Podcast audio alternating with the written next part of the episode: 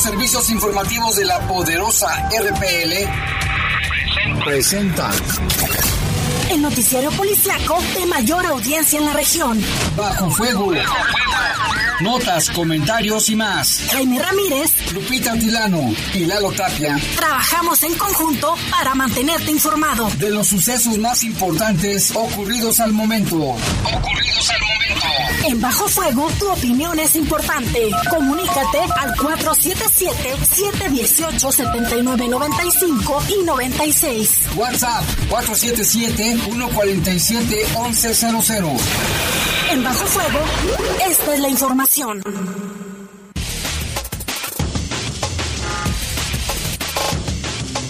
Buenas tardes, son las 7 de la tarde con 25 segundos. Les saludamos con muchísimo gusto en Bajo Fuego de este lunes, ya 9 de agosto, 9 de agosto del año 2021.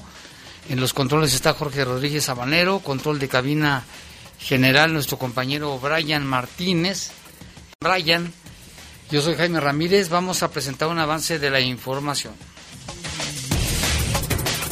Bueno, antes de comenzar, le queremos decir que tenga precaución. En algunas zonas de León ha empezado a llover y vamos al pendiente. Vamos a iniciar con un avance de las noticias. Capturan a un sujeto apodado el Brian, presunto responsable del homicidio de un joven en un anexo aquí en León. Y asesinan a un policía en Guanajuato, capital.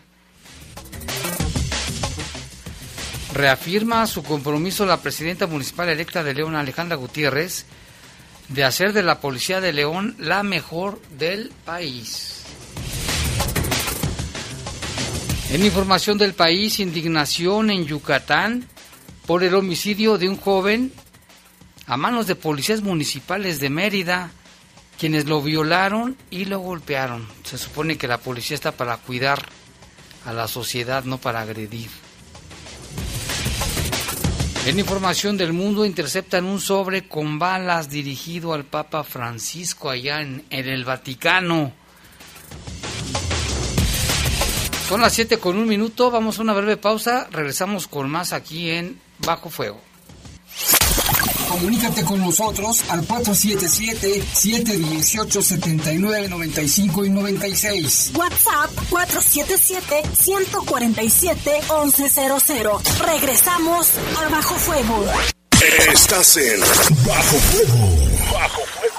Seguramente hemos escuchado muchas veces que todas y todos tenemos derechos humanos. Pero, ¿qué son? Los derechos humanos protegen nuestra dignidad y cualquier situación que atente en contra de ella debe sancionarse, pues reconocen nuestro valor como personas, protegen nuestro derecho a la igualdad, libertad, educación, salud, al trabajo y son muchos más. Las autoridades deben garantizar su cumplimiento en todo ámbito. Conoce tus derechos humanos. La Procuraduría de los Derechos Humanos del Estado de Guanajuato, PRODEG, está de tu lado.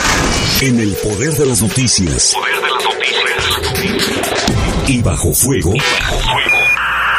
Contamos con información cierta, veraz y oportuna. Así son los servicios informativos de la poderosa RTL. 100% confiables. Confiables, confiables, confiables. Sabes que te urge ejercitarte. Ve en horas de baja afluencia u opta por entrenamientos al aire libre o en casa. La variante de COVID Delta es más letal y contagiosa para aquellos no vacunados. Recuerda que la pandemia aún no acaba. Sigamos las medidas sanitarias de nuestra nueva normalidad. León, Gobierno Municipal. Estás en Bajo Fuego. Bajo Fuego. Comunícate con nosotros al 477-718-7995 y 96. WhatsApp 477-147-1100. Continuamos en Bajo Fuego.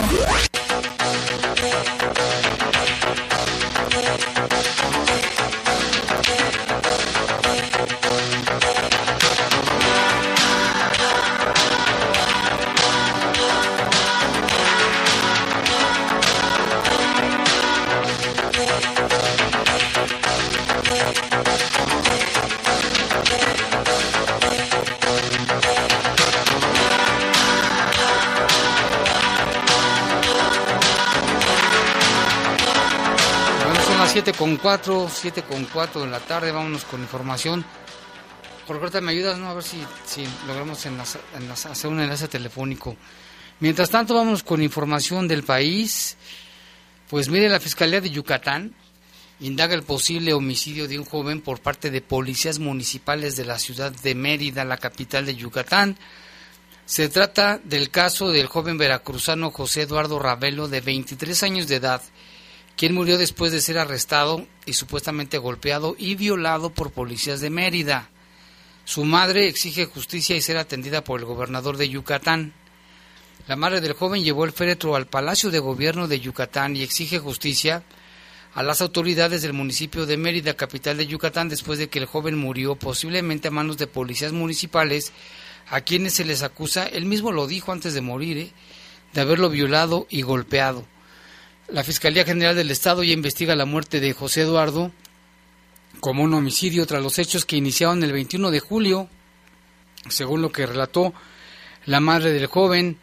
María Ravelo Echevarría relató públicamente que su hijo de 23 años de edad viajó desde Veracruz a Mérida hace cuatro meses con la finalidad de obtener mejores ingresos. Fue el 22 de julio cuando su hijo, a quien apodaban el güero, le dijo que policías lo detuvieron y lo violaron. Primero lo violaron en la patrulla, lo golpearon. Después lo violaron en la cárcel. Él me dijo que fueron varios policías, señora la mujer, quien, junto con, quien juntó dinero perdón, con ayuda de familiares y viajó desde el municipio veracruzano de Isla, Isla a Mérida para apoyar a su hijo José Eduardo, el más chico de sus tres hijos. La mujer dijo que llegó el día 24, lo vio y le dijo que iban a ir a la fiscalía a denunciar Después lo pasaron con el médico legista y ahí le dijeron que estaba grave. ¿Cómo no se habían dado cuenta antes? Que había que llevarlo al hospital para internarlo. José Eduardo entonces fue llevado a un hospital donde finalmente murió. De acuerdo con el periódico El Diario de Yucatán, el miércoles 21 de julio José Eduardo caminaba por el Parque de San Juan en el centro histórico de Mérida. Se dirigía a una entrevista de trabajo pero no llegó porque policías municipales lo detuvieron porque les pareció sospechoso. El acta de defunción del joven detalla que la causa del fallecimiento fue síndrome de disfunción orgánica múltiple, politraumatismo, posiblemente ocasionado por los golpes atribuidos a los uniformados. A los uniformados en el velorio su madre señaló que la Fiscalía General del Estado ya investiga estos hechos como un homicidio la mujer dijo a periodistas que las autoridades ya tenían dos videos, uno en el que se ve a los uniformados subir al muchacho a una unidad de policía municipal de Mérida y otro en el que se escuchaban gritos que provenían de una de las celdas de las instalaciones de la Dirección de Seguridad del Ayuntamiento. Tras el velorio, la mujer acudió al Palacio de Gobierno de Yucatán, acudió al Palacio de Gobierno de Yucatán junto con el féretro de su hijo para exigir justicia. Entre lágrimas demandó ser recibida por el gobernador Mauricio Vila del PAN. En redes sociales en las últimas horas usuarios han difundido el caso en el hashtag Justicia para José Eduardo. El gobernador garantiza que habrá justicia tras los hechos. El gobernador yucateco Mauricio Vila informó sobre la detención de cuatro policías municipales implicados en el asesinato del joven. Asimismo aseguró que ya en Yucatán no hay impunidad y que la Fiscalía de la entidad hará justicia con todo el peso de la ley. Hay cuatro policías que ya están detenidos. Hoy hubo una pequeña manifestación allí en Mérida y es que esto no puede ser. Se supone que los policías están para cuidar, salvaguardar la vida de, de la gente. No es posible que haya ocurrido esto, que ya indignó y es una nota mundial. ¿eh? Ojalá que sí la fiscalía actúe pronto, se castiga a los responsables de este pues atroz crimen. No hay otra palabra de para mencionarlo. Y bueno, ahora sí ya son las siete con ocho minutos. Saludamos con gusto al delegado de programas integrales para el bienestar, Mauricio Hernández Núñez. ¿Qué tal, delegado? Buenas tardes. ¿Qué tal? Muy buenas tardes. Un gusto saludarles.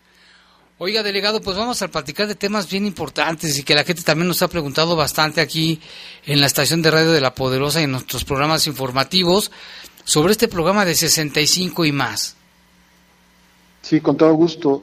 Mira, el programa de 65 y más arranca formalmente este mes, el mes de agosto. De agosto. Dio inicio sus operaciones en una primera fase Como recordarán, a nivel constitucional está prevista la obligatoriedad del programa a partir de los 68 años. Sin embargo, el presidente de la República ha establecido un compromiso con la población en todo el país y desde luego en el estado de Guanajuato de incorporar adultos mayores de 65 años a partir de este mes.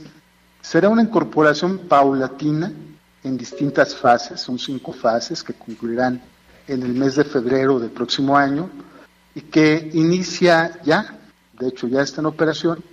Eh, empezamos con regiones, con colonias, con poblaciones de alta marginación o que vivan en un entorno eh, particularmente violento. Eh, es por ello que en estos momentos, en esta primera etapa, el objetivo es incorporar en lo inmediato, de aquel 19 de agosto, a 18 mil adultos mayores de 65 años y así paulatinamente vamos a ir incorporando a otros sectores de la población hasta lograr la incorporación universal. ¿Hay un rango de edad delegado de 65 y más hasta, hasta un tope o es hasta, hasta no más? No hay tope, es a partir de los 65 años. Tenemos el último dato que revisamos, el adulto más grande, el mayor en el estado era de 109 años. Tenemos casos en el país de adultos de aproximadamente 115 años, uno de Nuevo León. 115. Entonces, no, no hay tope eh, es a partir de los 65 años. ¿Y en qué consiste este programa? ¿El beneficio en qué consiste? Es una pensión, un apoyo directo, económico, de 3.100 pesos, pagados bimestralmente. Es una vez cada dos meses, son 3.100 pesos que se pagan ya sea de forma bancarizada, aquellos que tengan una tarjeta en la cual se deposite ya una pensión del IMSS, del ISTE, de Pemex, o puede ser en una mesa de atención en una comunidad donde no haya una institución bancaria, o puede ser en un centro urbano, en el caso de la ciudad de León es muy conocido, que se paga en Telecom, ahí en el López Mateos, eh, de modo que tenemos distintas modalidades para que las personas puedan cobrar su pensión, pero finalmente es un pago de 3.100 pesos bimestrales. ¿Dónde se pueden este, registrar y cómo es el trámite? Claro que sí. Mira, aquí si quisiera yo, eh, si nos escuchan los familiares de estas personas, pedirles el respaldo, el apoyo para efectos de que ayuden a los abuelitos, a los papás, a localizar el módulo de atención. La atención tiene que ser personalizada, por lo tanto tendrán que entrar a un link dentro de la página de la Secretaría de Bienestar. Es ubica tu módulo y ahí se va a desplegar la opción de la colonia en la que vive cada persona y se va a identificar cuál es el módulo más cercano a su domicilio y cuál es la fecha que le corresponde, porque aquí hablamos de que hay diferentes fases y que en esta primera fase pues no entran todas las colonias, entran las colonias en las condiciones que acabamos de describir. Por lo tanto, en Ubica tu módulo te van a señalar cuál es el módulo más cercano a tu domicilio, el que te corresponde, y te van a mencionar también qué día, en qué fecha te puedes incorporar.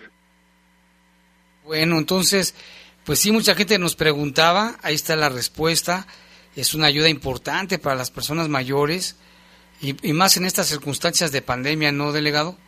Sí, por supuesto, el apoyo directo nos ha permitido que las familias tengan un ingreso básico, que este tema se garantice ya sea por la vía de las becas de los muchachos de preparatoria, ya sea por la vía de la pensión.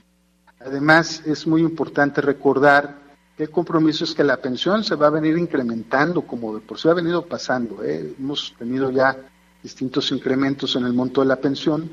El más reciente fue de 2.700 pesos a 3.100 pesos con el compromiso de llegar hasta los seis mil pesos de pensión al término de este sexenio. Por lo tanto, pues es un apoyo directo a la población que efectivamente en condiciones de pandemia es de mucha ayuda, en condiciones ordinarias también lo es, pero es sobre todo un acto de justicia, porque de lo que se trata es de que sea una pensión digna a la que tenga derecho toda persona con el simple hecho de ser mexicano y de haber trabajado durante tantos años en beneficio del país. ¿Qué papeles tienen que llevar? Tienen que llevar el acta de nacimiento, una identificación oficial, la CURP, y directamente presentarse ellos personalmente en el módulo y si por alguna razón esto puede ocurrir, ellos no pueden presentarse, y lo hagan a través de un auxiliar, un familiar, una persona de confianza que designado como tal pueda llevar a cabo este plan. Ah, lo que iba a preguntar, ¿por qué hay este, personas mayores que no pueden caminar, no se pueden trasladar con facilidad a algún lugar? Entonces, sí, es una edad que ya se presenta mucho esta situación, así es. Sí, porque son personas ya muy mayores, no muchos de ellos. Bueno, pues ahí está esta, esta información importante. Muchas gracias, delegado. Pero también, aprovechando que estamos platicando con usted, hay mucha inquietud sobre la vacunación. ¿Cómo vamos? Sí. Hay mucha gente que no se vacunó por X razón y ahora preguntan si pueden volverse, si pueden, perdón, si pueden vacunarse.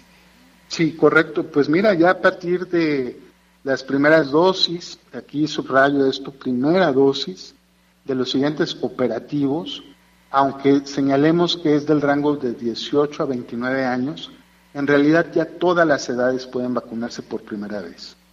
O sea, todos los rezagados, todos los que en su oportunidad, por alguna razón, por enfermedad, por ausencia, porque andaban de viaje, por lo que, la razón que sea, no tuvieron esa posibilidad, ahora lo podrán hacer en los operativos del siguiente rango de edad, para lo, para lo cual estamos nosotros previendo contar con un mayor número de vacunas eh, con el objetivo de que se garantice la población de 18 a 29 años y tengamos la posibilidad de ofrecer primera dosis a rezagados. Ah, pues eso, eso está bueno, porque ahorita la ya se rebasó en Guanajuato los 3 millones de vacunas, ¿no? Sí, estamos ya muy cerca de los 3 millones 400 mil vacunas. De hecho, con lo que se va a aplicar esta semana, a partir del día miércoles, seguramente llegaremos a los tres millones y medio y en espera todavía de que recibamos un nuevo cargamento. En estos momentos lo que tenemos confirmado es 89 mil dosis para esta semana.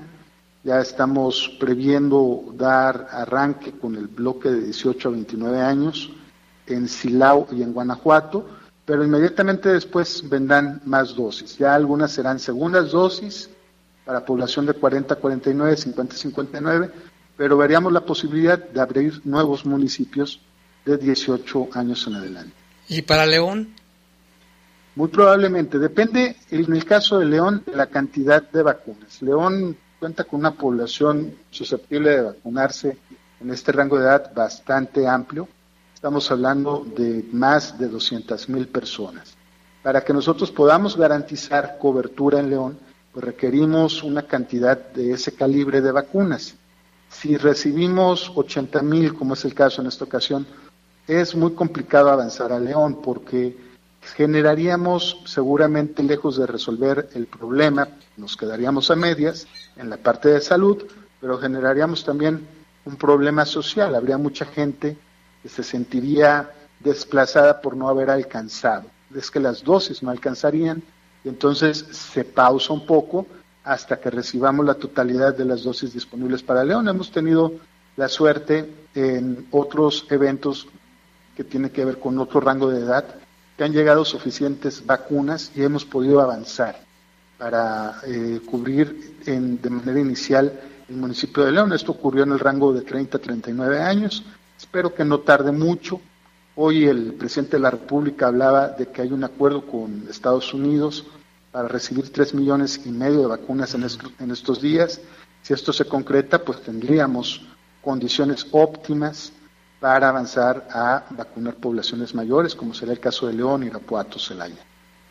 Pues muy bien, estaremos allá al pendiente, porque la gente nos pregunta muchísimo esto.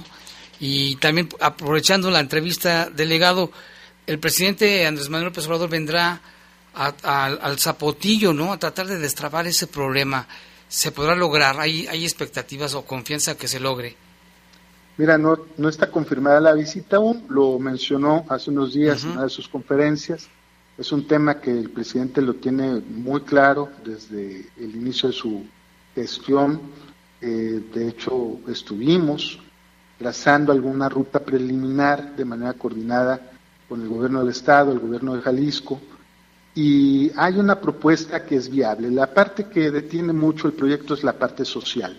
El presidente de la República le preocupa mucho ese aspecto, es fundamental que el proyecto avance conciliando no solamente la viabilidad técnica, la viabilidad financiera del proyecto, sino que además se tengan las condiciones para que el aspecto social y sobre todo de respeto a derechos humanos se garantice. En ese sentido es que si se logra esta visita al Zapotillo, pues tendríamos nosotros pues muchas condiciones de ir poco a poco avanzando en esa dirección. Ojalá que esto se concrete pronto, porque hay una opinión coincidente del municipio de León, el gobierno del estado de Guanajuato, el gobierno del estado de Jalisco y el gobierno federal en la necesidad de avanzar con el proyecto Zapotillo. Muy bien, muy bien, delegado, gracias. Y en el tema de seguridad, ¿se tiene contemplado enviar más elementos de la Guardia o militares al Estado? Mire, sobre el tema de seguridad, esto lo hemos mencionado ya, no es un tema que recaiga directamente sobre, sobre la delegación de programas. Conocemos ni más ni menos que lo que el presidente reporta en sus conferencias de prensa. Y lo último que, que señaló, que fue justamente hoy por la mañana, es que el objetivo es que cada mes haya un incremento de efectivos de la Guardia Nacional y al existir una cantidad mayor de efectivos, pues seguramente Guanajuato estará en los primeros lugares, en los lugares prioritarios para recibir más Guardia Nacional y reforzar con efectivos y con cuarteles de la Guardia la presencia en el Estado, que es una asignatura pendiente y que en ese sentido tendremos que establecer una coordinación muy estrecha, todos los involucrados, todos los niveles de gobierno, porque es un problema común. Esto nos afecta a todos parejo y es entre todos también la, el gobierno del Estado, el gobierno de los municipios y sobre todo la federación quienes tenemos que estar muy coordinados para sacar adelante la situación. Pues muy bien, muchas gracias, delegado. ¿Algo más que quiera decir al auditorio de la poderosa RPL? Pues simplemente agradecerles el espacio, recordarles la importancia de la vacunación. Es fundamental que ya no lo piensen, que cuando se tenga la vacuna, eh, pues acceda a ella. Es el último grupo poblacional que se va a atender. No quiero yo descartar que más adelante haya una estrategia para atender rezagados, pero en estos momentos no se puede asegurar. Lo que sí se puede confirmar en estos momentos es que el grupo de 18 a 29 años, que es este operativo que iniciaremos esta semana, es el último grupo etario y que si hay rezagos, pues no se lo piensen dos veces, que lleguen al centro de vacunación, es su derecho, es universal y que en ese sentido van a tener acceso a la vacuna. Ojalá que lo hagan porque esto es por el bien de todos. Muy bien, delegado. Muchas gracias por tomar la llamada, por platicar aquí con el auditorio de La Poderosa. Le agradecemos y buenas tardes. Buenas tardes, siempre es un gusto. Gracias. Pues ahí están las palabras del delegado de Programas Integrales para el Bienestar, Mauricio Hernández Núñez. Interesante, interesante y información que sirve.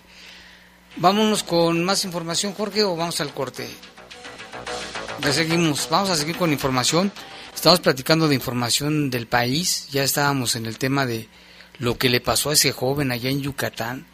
Y es que esto no, no, no es posible que, que esto vaya a quedar de esa manera.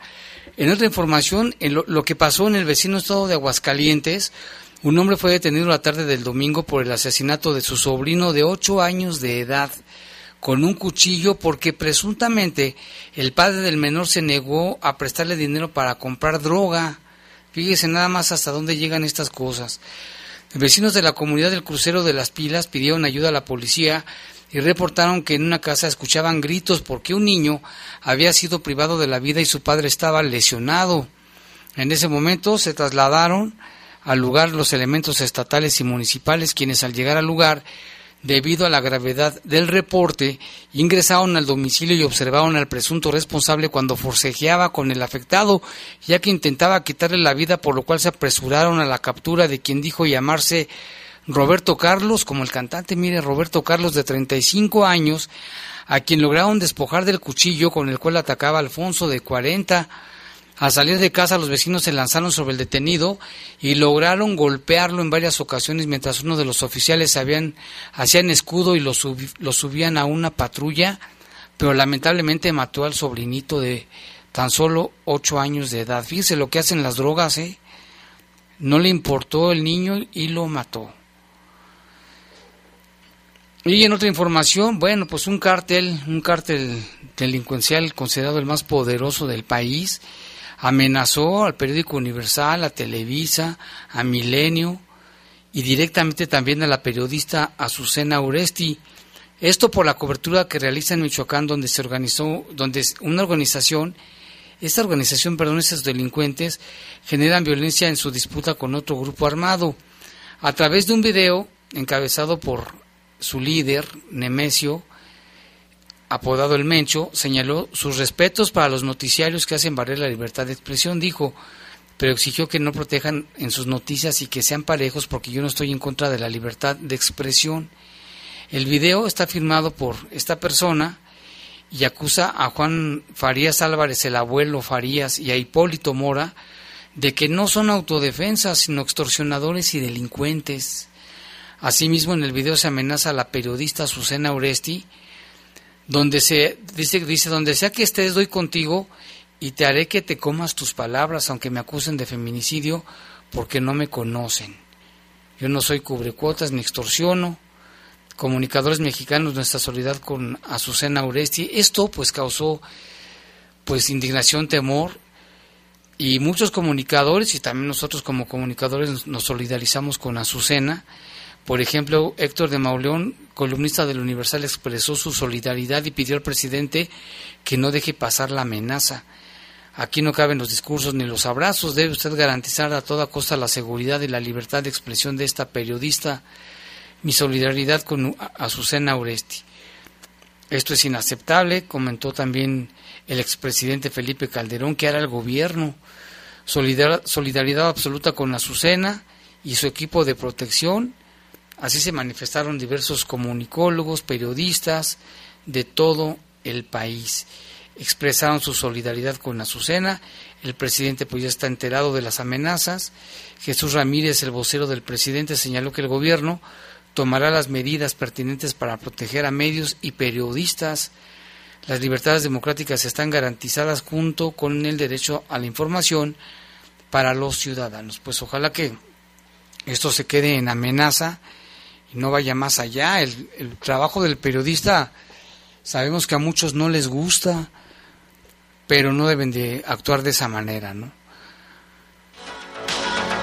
Y vámonos con información del mundo. La policía de Italia informó que interceptó una carta, fíjese, una carta enviada al Papa Francisco, la cual traía tres balas en su interior. Los hechos se registraron en la localidad de Pechera Borromeo, cerca de Milán, cuando los trabajadores de correos detectaron el sobre y llamaron a las autoridades.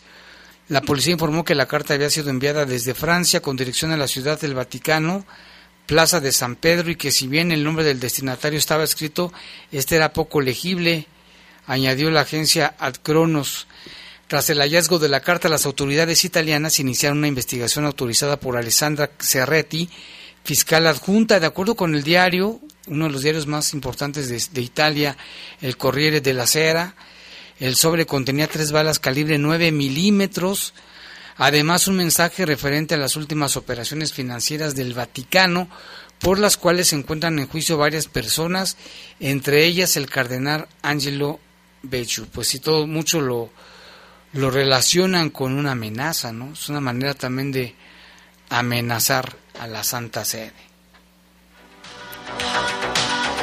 Y una buena noticia entre tantas cosas malas, mire, después de 13 meses de un tratamiento intensivo, una bebé, considerada la más pequeña al nacer, fue dada de alta en el hospital en el que se encontraba allá en Singapur.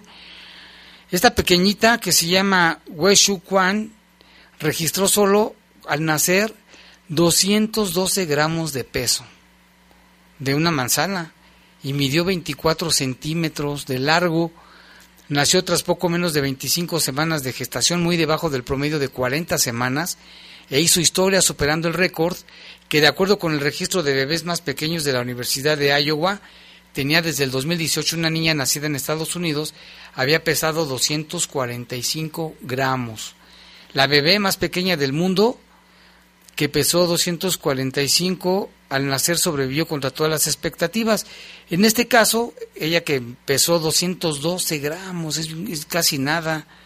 La mamá fue sometida a una cesárea de emergencia cuatro meses antes y después de que le diagnosticaran preeclampsia eh, la que ahora pesa 66, ahora pesa la niñita 6 kilos con 300 gramos y tiene una probabilidad limitada de supervivencia contra todo pronóstico con las complicaciones de salud. Al nacer ha inspirado a personas que le rodean con su perseverancia y crecimiento, lo que la convierte en una extraordinaria bebé COVID-19, un rayo de esperanza. Durante su estadía en el hospital recibió muchos tipos de tratamientos y diferentes máquinas para sobrevivir los médicos dicen que su salud desarrolló progresión bajo el cuidado y que ahora solo está bien para ser dada de alta esta pequeñita. Los padres pudieron pagar la larga permanencia en el hospital, larga permanencia en el hospital a través de una campaña de financiación colectiva que recaudó 270 mil dólares. Y si usted quiere, puede hacer este, muchas cosas ahí. Pues ahí está esta pequeñita, la más pequeña del mundo, que tan solo pesó, imagínense, nada más pesó 212 gramos. Imagínense, la su manita. Y es un ejemplo de perseverancia y sobrevivencia. ¿eh? Ahora sí, ya son las 7.30, vamos a una pausa, regresamos con más aquí en Fajo Fuego. Comunícate con nosotros al 477-718-7995 y 96. WhatsApp 477-147-1100. Regresamos a Bajo Fuego. Estás en Bajo Fuego. Bajo Fuego. El Ayuntamiento de León trabaja para ti como si fuera el primer día. 180 obras con valor de 886 millones de pesos en 100 días. Entre ellas, tres mini deportivas y una cancha de fútbol nuevas. Rehabilitación de tres multideportivos. Así cerramos con cada vez más espacios para activarte. León, Gobierno Municipal. Esto es violencia política en razón de género. Estás exagerando. Estas cosas pasan desde siempre. ¿Violencia política? No sé. Mejor que te guíen quienes saben. Consulta la guía para la prevención, atención, sanción y reparación integral de la violencia política contra las mujeres en razón de género en igualdad.ine.mx. También puedes escribir a vpgqueja.ine.mx. Contamos todas, contamos todos. INE. Gracias. El Tribunal Electoral garantiza los derechos políticos de las personas que formamos parte de la comunidad LGBTTIQ y ha hecho posible nuestra participación política en igualdad y libertad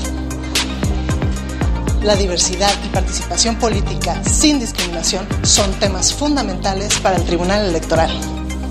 Sentencias que cambian vidas. Tribunal Electoral del Poder Judicial de la Federación. 25 años protegiendo tu elección.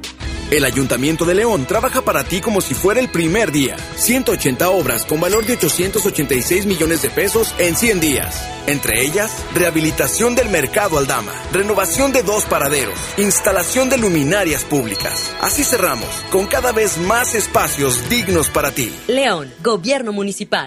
Estás en Bajo Fuego. Bajo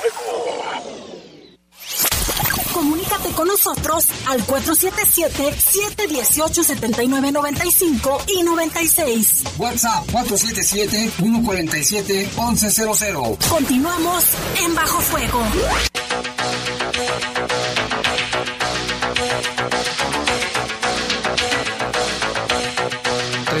son las 7 con 33 de la tarde y se, se comunicó con nosotros nuestro amigo Pepón, Pepón González, nos está reportando un atropellado, un menor de edad, en la sandía que ocurrió hace aproximadamente 15 minutos. Para que si usted anda por ahí tenga precaución. No sabemos en qué condiciones está este menor atropellado. Este, al parecer sí, ahorita que nos diga Pepón si nos manda un mensaje cómo está el estado de salud o si falleció o está herido. No se sabe quién lo atropelló, únicamente este es el reporte. Y ahora hacemos un enlace telefónico con nuestro compañero Lalo Tapia, quien tiene información. Lalo, ¿qué tal? ¿Qué tal, Jaime? Buenas tardes, buenas tardes a todo el auditorio. Pues, eh, mencionar otra vez sobre este asunto de eh, lo ocurrido durante el fin de semana. El sábado se reportó la localización del cuerpo de dos mujeres, eh, dos mujeres que fueron asesinadas por aparentemente por lesiones, por disparos de arma de fuego. Ellas fueron localizadas en un terreno baldío de la colonia Brisas del Pedregal. Hasta el momento, la fiscalía no ha confirmado la identidad de ninguna de estas dos mujeres Ambas aparentan tener entre 20 y 25 años aproximadamente y pues como decimos ninguna de las dos está identificada.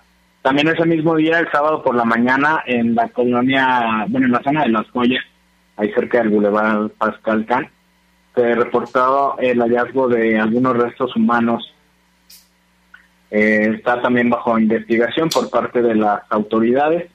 Eh, desafortunadamente, pues por las condiciones en las que se localizó el, el cuerpo, lo que no hay ninguna, pues no hay ninguna característica sobre estas personas o esta persona que fue localizada ahí en, en el lugar. Mencionábamos también, Jaime, eh, una persona, bueno, bueno, es dos personas que fueron lesionadas por arma de fuego en la colonia Nueva Candelaria, que ya fue el día de ayer. Eh, fueron dos personas que estaban en la calle Puerto Madero y Barra de Navidad y eh, fueron llevadas a recibir atención médica. También se reportó las detonaciones contra la fachada de un domicilio en la colonia San Nicolás. Eh, aparentemente los responsables iban en un vehículo Bora de color plata. Y pues tampoco se sabe el motivo de la agresión. Aparentemente pues solo era hacia el domicilio.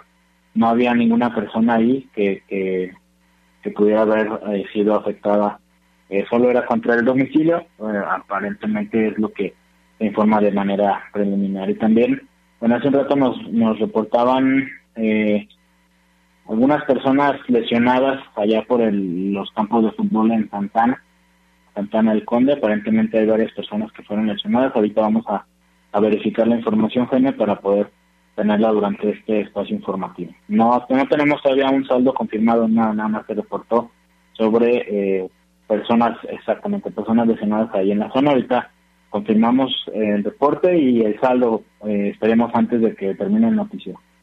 llama la atención algo que no, no ha habido hoy ejecutados, ¿verdad? Sí, de, hecho, pues la, toda la tarde del sábado realmente estuvo eh, pues muy tranquilo, si lo podemos llamar así, salvo estos, y el domingo igual, fue nada más, salvo estos incidentes que mencionábamos, ¿no? Los, los de ahí de la colonia Nueva Candelaria, las detonaciones en San Nicolás, pero en sí, eh, pues un fin de semana tranquilo, si lo podemos ver de esa manera, en comparación con los que estábamos ya este, viviendo, ¿no, Jaime? Donde reportábamos entre 6, 8 o hasta 10 personas asesinadas durante un fin de semana. Oye, ¿qué te va a decir, Lalo? Pues estamos pendientes de lo que, lo que ocurra ahí, a ver qué sucede. Muchas gracias. Sí, estamos pendientes. Cualquier cosa te, aviso para, para dar información. Para más al rato ahí en... Yo sé que te acordarás. Gracias, Lalo. Gracias, buenas noches. Buenas noches, ahí está Lalo Tapia con el resumen informativo. Tocamos madera, que no vaya a haber más ejecuciones. Ahí está. Ya, párenle tantito.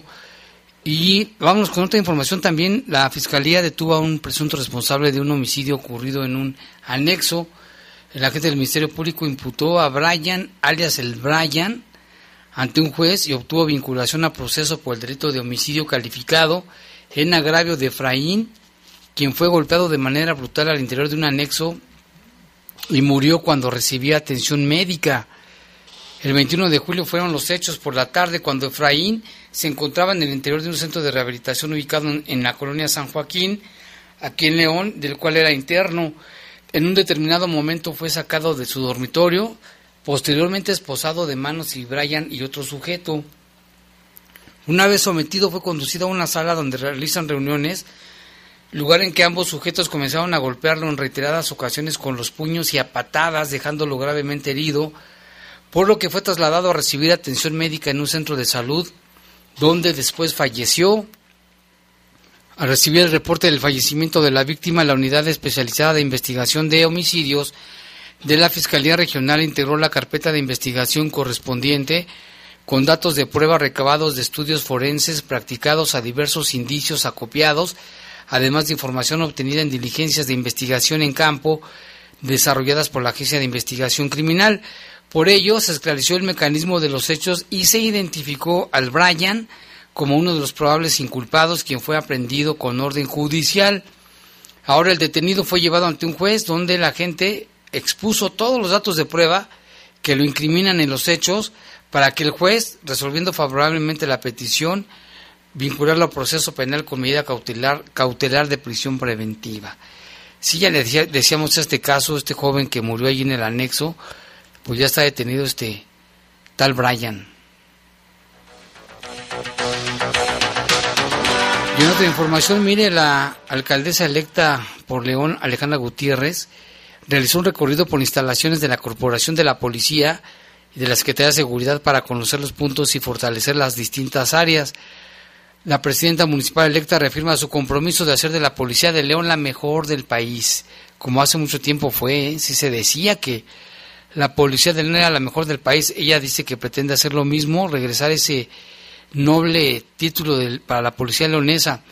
Alejandra Gutiérrez recorrió diversas áreas estratégicas de la Secretaría de Seguridad a fin de identificar puntos y fortalecer la próxima administración. Aseguró que un equipo multidisciplinario ya trabaja con indicadores en la materia para construir el plan de trabajo que se enriquecerá con el ejercicio ciudadano de Ale Te Escucha que se realizará del 10 al 28 de agosto. Vamos a, escuchar lo que dijo Ale Gutiérrez. Hemos tenido varias reuniones eh, desde que me dieron mi constancia para ver diferentes temas, entre ellos el de seguridad, porque es uno de los que más me preocupan y me ocupan. Hoy estamos eh, analizando área por área con cada uno de los titulares.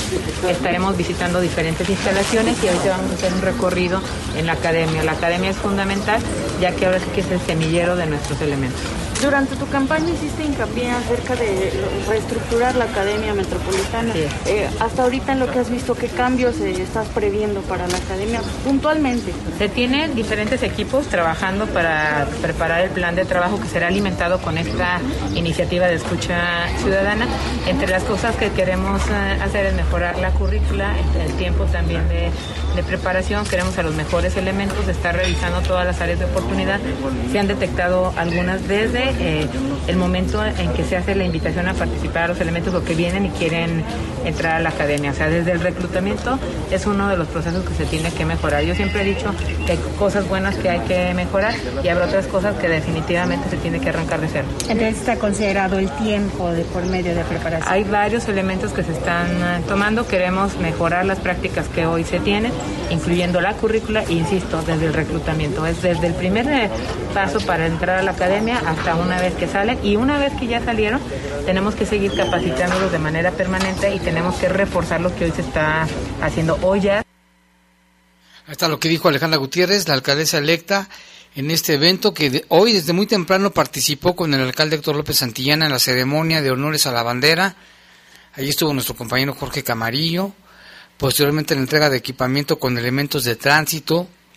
Digo que son muchas cosas las que se están haciendo durante su gira que realizó también recorrió el Centro de Cómputo, Comando, Comunicaciones y Control, mejor conocido como el C4, en donde se informó que diariamente se reciben de 6.000 a 8.000 llamadas, de las cuales el 60% son falsas. Además estuvieron presentes el secretario de Seguridad Mario Bravarrona, el director de Policía Jorge Guillén, así como otros funcionarios de la dependencia. También estuvo Alejandra Gutiérrez en la Delegación Oriente y después visitó la zona de Caneros sede de la Policía Canina, donde conoció a los perros y más tarde a los caballos, que forman parte de la Policía Montada. Y ahí aprovechó también para que todos participen en la iniciativa Ale Te Escucha, que será, arranca el día de mañana en un primer foro y podrán hacer a la gente sus propuestas. Después un evento comenzará en el Polifón a las 5 de la tarde el día de mañana. 7.43, estamos en Bajo Fuego, regresamos en un momento. Comunícate con nosotros al 477-718-7995 y 96. WhatsApp 477-147-1100. Regresamos a Bajo Fuego. Estás en Bajo Fuego. Bajo Fuego. En el poder de las noticias. Poder de las noticias. Y bajo fuego. Contamos con información cierta, veraz y oportuna. Así son los servicios informativos de la poderosa RTL. 100% confiables. Confiables, La vacuna contra la COVID-19 es segura, universal y gratuita. Nadie puede vendértela ni pedirte dinero para que te la pongas. Si necesitas denunciar a una persona servidora pública, visita sidec.funcionpublica.gov.mx o llama al 911. Cuidémonos entre todos. Vacúnate y no bajes la guardia. Gobierno de México. Este programa es público ajeno a cualquier partido político. Queda prohibido el uso para fines distintos a los establecidos en el programa. Por primera vez, el Senado otorgará el premio al mérito literario Rosario Castellanos. Pueden participar escritoras y escritores de prestigio y amplia trayectoria en narrativa, poesía, ensayo o dramaturgia. Su obra debe estar escrita en español o en cualquier lengua originaria de Latinoamérica. Las postulaciones se reciben en cultura.senado.gov.mx. Hasta el 16 de agosto del 2021. Senado de la República. Cercanía y resultados. Seguramente hemos escuchado muchas veces que todas y todos tenemos derechos humanos. Pero, ¿qué son? Los derechos humanos protegen nuestra dignidad y cualquier situación que atente en contra de ella debe sancionarse, pues reconoce nuestro valor como personas, protegen nuestro derecho a la igualdad libertad, educación, salud, al trabajo y son muchos más. Las autoridades deben garantizar su cumplimiento en todo ámbito. Conoce tus derechos humanos. La Procuraduría de los Derechos Humanos del Estado de Guanajuato, PRODEG, está de tu lado. Estás en Bajo Fuego. Bajo Comunícate con nosotros al 477-718-7995 y 96. WhatsApp 477-147-1100. Continuamos en Bajo Fuego.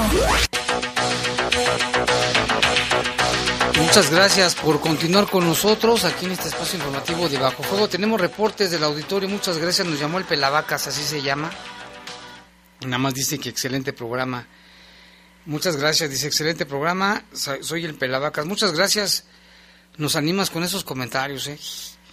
También nos llaman aquí, dice, buenas tardes, oiga, si me puede echar la mano para pedir una ayuda, es que mi vecina se le puso mal a su mamá, le dio demencia y ya no camina ni nada, nomás está sentada. Perdón, dice, pero la tienen que poner pañales, ella no cuenta con apoyo económico si alguien del público puede ayudar, echarle la mano, este es su teléfono 477-132-5071. 477-132-5071. Ojalá que si alguien les pueda ayudar, ¿eh? También aquí nos llaman, dice buenas noches Jaime, saludos a todos por, por muy super policía que hubiera la delincuencia y el crimen nunca se acabará mientras haya corrupción. Dios los bendiga. Es el comentario que nos hacen aquí también. Pablo, Jaime, buena noche. Está, considera, dice, no es, no es broma lo que dice la alcaldesa, porque hace mucho tiempo no pasa nada con la seguridad. Al contrario, mientras existan corruptos como el fiscal, no va a cambiar nada. Que le revisen los bolsillos a los que van a salir en esta administración, nos dice. Pues sí, aquí son comentarios del auditorio. Buenas tardes, tendrán noticias sobre el cuerpo que encontraron en el río Mariches, en Piletas, cuarta sección, entre Murcia y Martinica. Es lo que nos comentaba Lalo Tapia, yo creo que lleva para allá, para ese lugar. Este, muchas gracias por reportarnos también el hecho. Amigo, ¿podrás pasarme el teléfono de conciliación y arbitraje por mensaje? Nos dice Gustavo. Ahorita te lo consigo y te lo paso, Gustavo. Muchas gracias. También aquí dice, buenas tardes, tocante a lo de las vacunas del, de 18 a 29, ¿cómo le puedo hacer para vacunarme? ¿O cuándo y dónde podría acudir? Bueno, ya lo había dicho, ya lo dijo el delegado hace un ratito, va a empezar en, en Guanajuato y en Silao, en León próximamente, porque no hay suficientes dosis de vacuna. Y también aquí deben de aprovechar los que no se han vacunado, porque todos los rezagados que por alguna razón no lo han hecho, se pueden vacunar también en esa jornada que ya viene. Aquí también dice buenas tardes, noches y toda la cabina de operaciones. Pregunto la dirección de oficina del Implan aquí en León. Ah, ahorita, ahorita se la pasamos. Si nos estás escuchando, Carlitos, que nos diga dónde está la ubicación del Implan. Ahorita se la vamos a pasar. Está, creo que está ahí en Torreslanda, pero ahorita se lo confirmo. Jaime, ustedes nos pueden informar cuándo se inscriben para apoyos a micronegocios del bienestar o dónde me pueden informar de estos apoyos que ofrece el gobierno federal para microempresarios. Ahorita se lo, lo vamos a checar. Y luego aquí dice, me hicieron una llamada de extorsión. Quisiera que pusieran el audio, por favor. Muchas gracias. Ahorita lo vamos a escuchar el audio. Ahorita no tenemos cómo escucharlo, pero lo vamos a escuchar y le prometo que lo pasamos mañana. Si tenga cuidado, cuando le llamen, cuelgue inmediatamente y marque al 089 para reportar el número desde que lo están extorsionando. No se espere que le digan absolutamente nada. En cuanto se dé cuenta que es una extorsión, cuélgueles. También aquí nos dicen, quisiera que pasara el mensaje a las autoridades correspondientes. Esta es la situación que se está viendo en mi trabajo con respecto a la pandemia. Hay como 20 personas contagiadas que dieron positivo al COVID desde el personal de limpieza, empleados, promotores, personal externo, de mantenimiento de la tienda. Hay algunas personas que ya tienen sus vacunas, las dos dosis, algunos solo una y otras ninguna. Me preocupa mucho que vamos a, qué va a pasar. Somos personas muy vulnerables, ¿qué se puede hacer? A pesar de todo el personal portamos cubrebocas, careta, que se den una vuelta para que los chequen, que nos digan bien dónde está ubicada la, el negocio y pues yo creo que deben tomar cartas en el asunto las empresas, ¿no? Digo, cerrar por lo menos 14 días, yo pienso, pero bueno. También aquí vamos a pasar a las autoridades directamente de salud, ¿eh? Para que nos chequen este asunto. Y aquí nos dan el nombre de, la tienda y todo. Vamos a pasarlo directamente. También aquí dice de, de, de allá de Hacienda Arriba un saludo. Muchas gracias, que cuando vamos para allá. Sí, nos quedamos pendientes, ya íbamos a ir, pero con la pandemia pues ya no se pudo. También aquí dicen, excelente inicio de semana. Buenos, buenas tardes, Jaime Tere. Una pregunta, ¿dónde están vacunando ahorita de 30 a 39? Estamos pendientes, le vamos a informar en cuanto esto ocurra. También acá nos llaman, dice, podés mandar saludos para Alfredo y Alfredo Junior, que te escuchamos diario, Jaime, qué gran noticiero, gracias. Y está este reporte, dice que le mandemos saludos a Alfredo y Alfredo Junior, que siempre nos escuchan. Sí, tenemos muchísimos. ¿eh? Acá también nos dicen, serían estas oficinas donde tengo que acudir. Dices en la calle, una, el Tribunal de Justicia Administrativa. Ahorita también vamos a checar exactamente la dirección. No se, se supone que estaba ahí en la calle Juárez, pero vamos a checar. También aquí dice, ya no es novedad ese tipo de actos de corrupción y desprestigio de la policía. Ahora se trata del policía, un oficial de quien se escucha de viva voz y por medio de una llamada que realiza otro elemento municipal. Hizo un reporte largo, vamos a, a tratar también de pasárselo directamente a las autoridades. También aquí nos preguntan el número. Bueno, aquí también nos están reportando un tope otra vamos a decir, Jaime, buenas tardes, ¿cómo está? Espero que bien, oiga, este tope lo acaban de poner en la calle de la piscina, en Los Olivos, pero no está pintado ni tiene señalamiento. Creo que lo pusieron el jueves o el viernes y nos envía la fotografía. ojalá que lo pudieran pintar. Y no hay corte ahorita todavía, Jorge, no, tenemos más reportes del auditorio. Aquí se me estaba olvidando un saludo bien especial que nos habían dicho. A ver, aquí estoy buscándolo con los celulares. Aquí está, ahora sí ya dice. Aquí saludando a los amigos, ¿cómo estás? Ahorita, lo, voy a checar. Mientras tanto, vámonos con información del COVID. El secretario de Salud, Daniel Díaz Martínez, pide redoblar esfuerzos contra el COVID, ya que se siguen incrementando los contagios Actualmente hay más de 200 personas hospitalizadas. ¿De esto nos informa? No, ¿sí? Tere Vergés.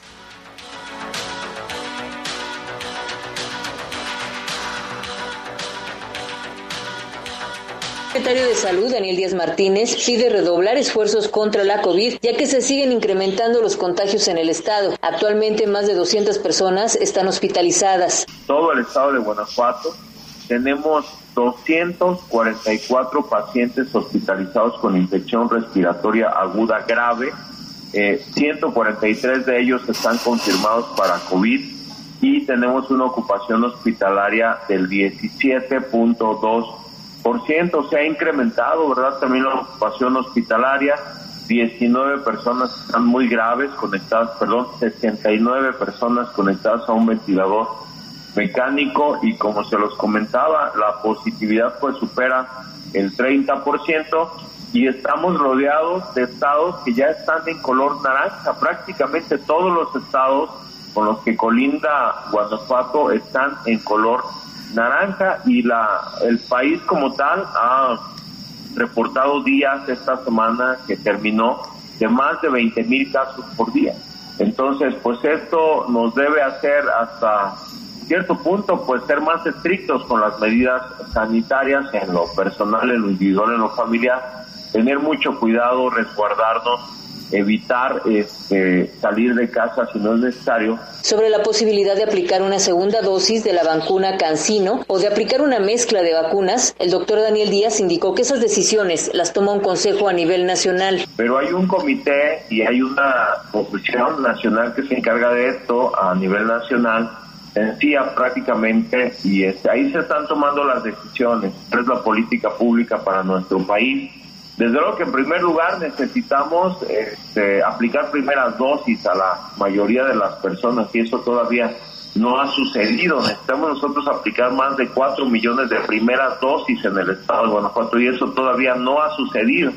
Entonces, si alguien en este momento eh, empieza a mezclar vacunas, eh, si no estoy informado, si esto no se ha oficializado como una política pública a nivel federal, pues lo que también estamos haciendo es darle la vacuna a alguna persona que no haya tenido la oportunidad de vacunar. Entonces, todavía tenemos que seguir aplicando las primeras dosis y mantenernos bien informados de lo que se dice a nivel federal en este comité de expertos donde este, tomamos esas decisiones. El doctor Daniel Díaz indicó que están a la espera de más vacunas y pide a las personas que están en una situación vulnerable de salud que no salgan de no ser necesario. Informó para el Poder de las Noticias Tere Vergés. Y bueno, pues esta la información, de verdad hay que cuidarlos. Yo creo que toda la gente como que ya le vale y no debe de ser, ¿eh? o sea, todavía hay mucha gente que no está vacunada, todavía aún gente vacunada les está pegando hay que seguirnos cuidando, de verdad, de verdad. Yo he visto hoy más gente con su cubrebocas, pero no faltan quienes no lo traigan. Aquí saludos cordiales, de verdad, para el señor don Francisco Guerrero.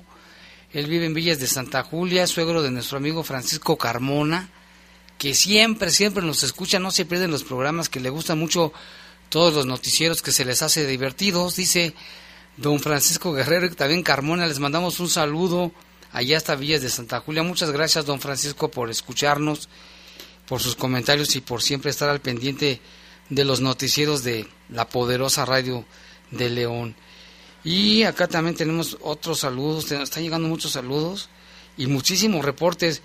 Dice un saludo para mi mamá, la señora San Juana, que no se pierde el programa diario, llueva o truene, siempre está escuchando el los noticieros el de la mañana y el de la tarde, el de bajo fuego, de parte de su hijo Rafael.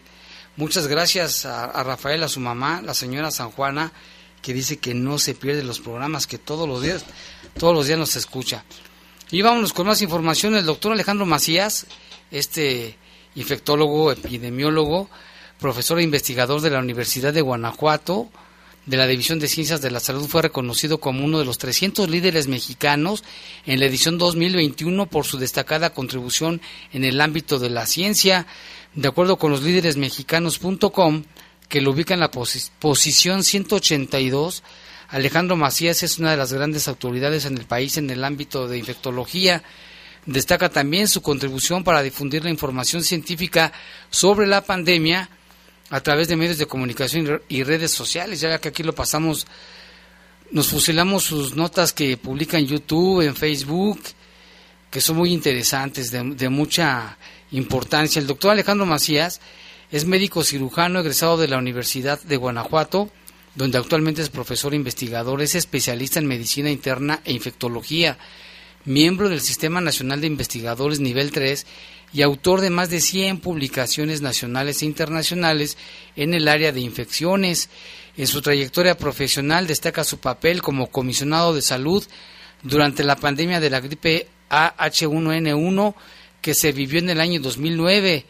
Del 2004 al 2014 fue subdirector de control de infecciones del Instituto, Instituto Nacional de Ciencias Médicas y Nutrición Salvador Subirán y del 2009 al 2010 fue comisionado especial para la atención de la influenza en México y de acuerdo con líderes mexicanos, el doctor Alejandro Macías, que aparece por primera, aparece por primera vez en el listado, que se publica desde hace 21 años, tiene un 87% de probabilidad de aparecer en la edición 2022.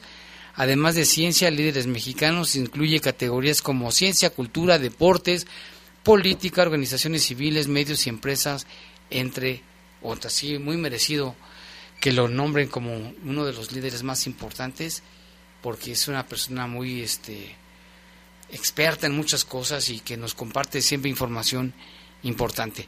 Pues ya nos vamos, ya son las 7 con 59 minutos, y empezó a llover acá por la zona de, de Jardines de Moral.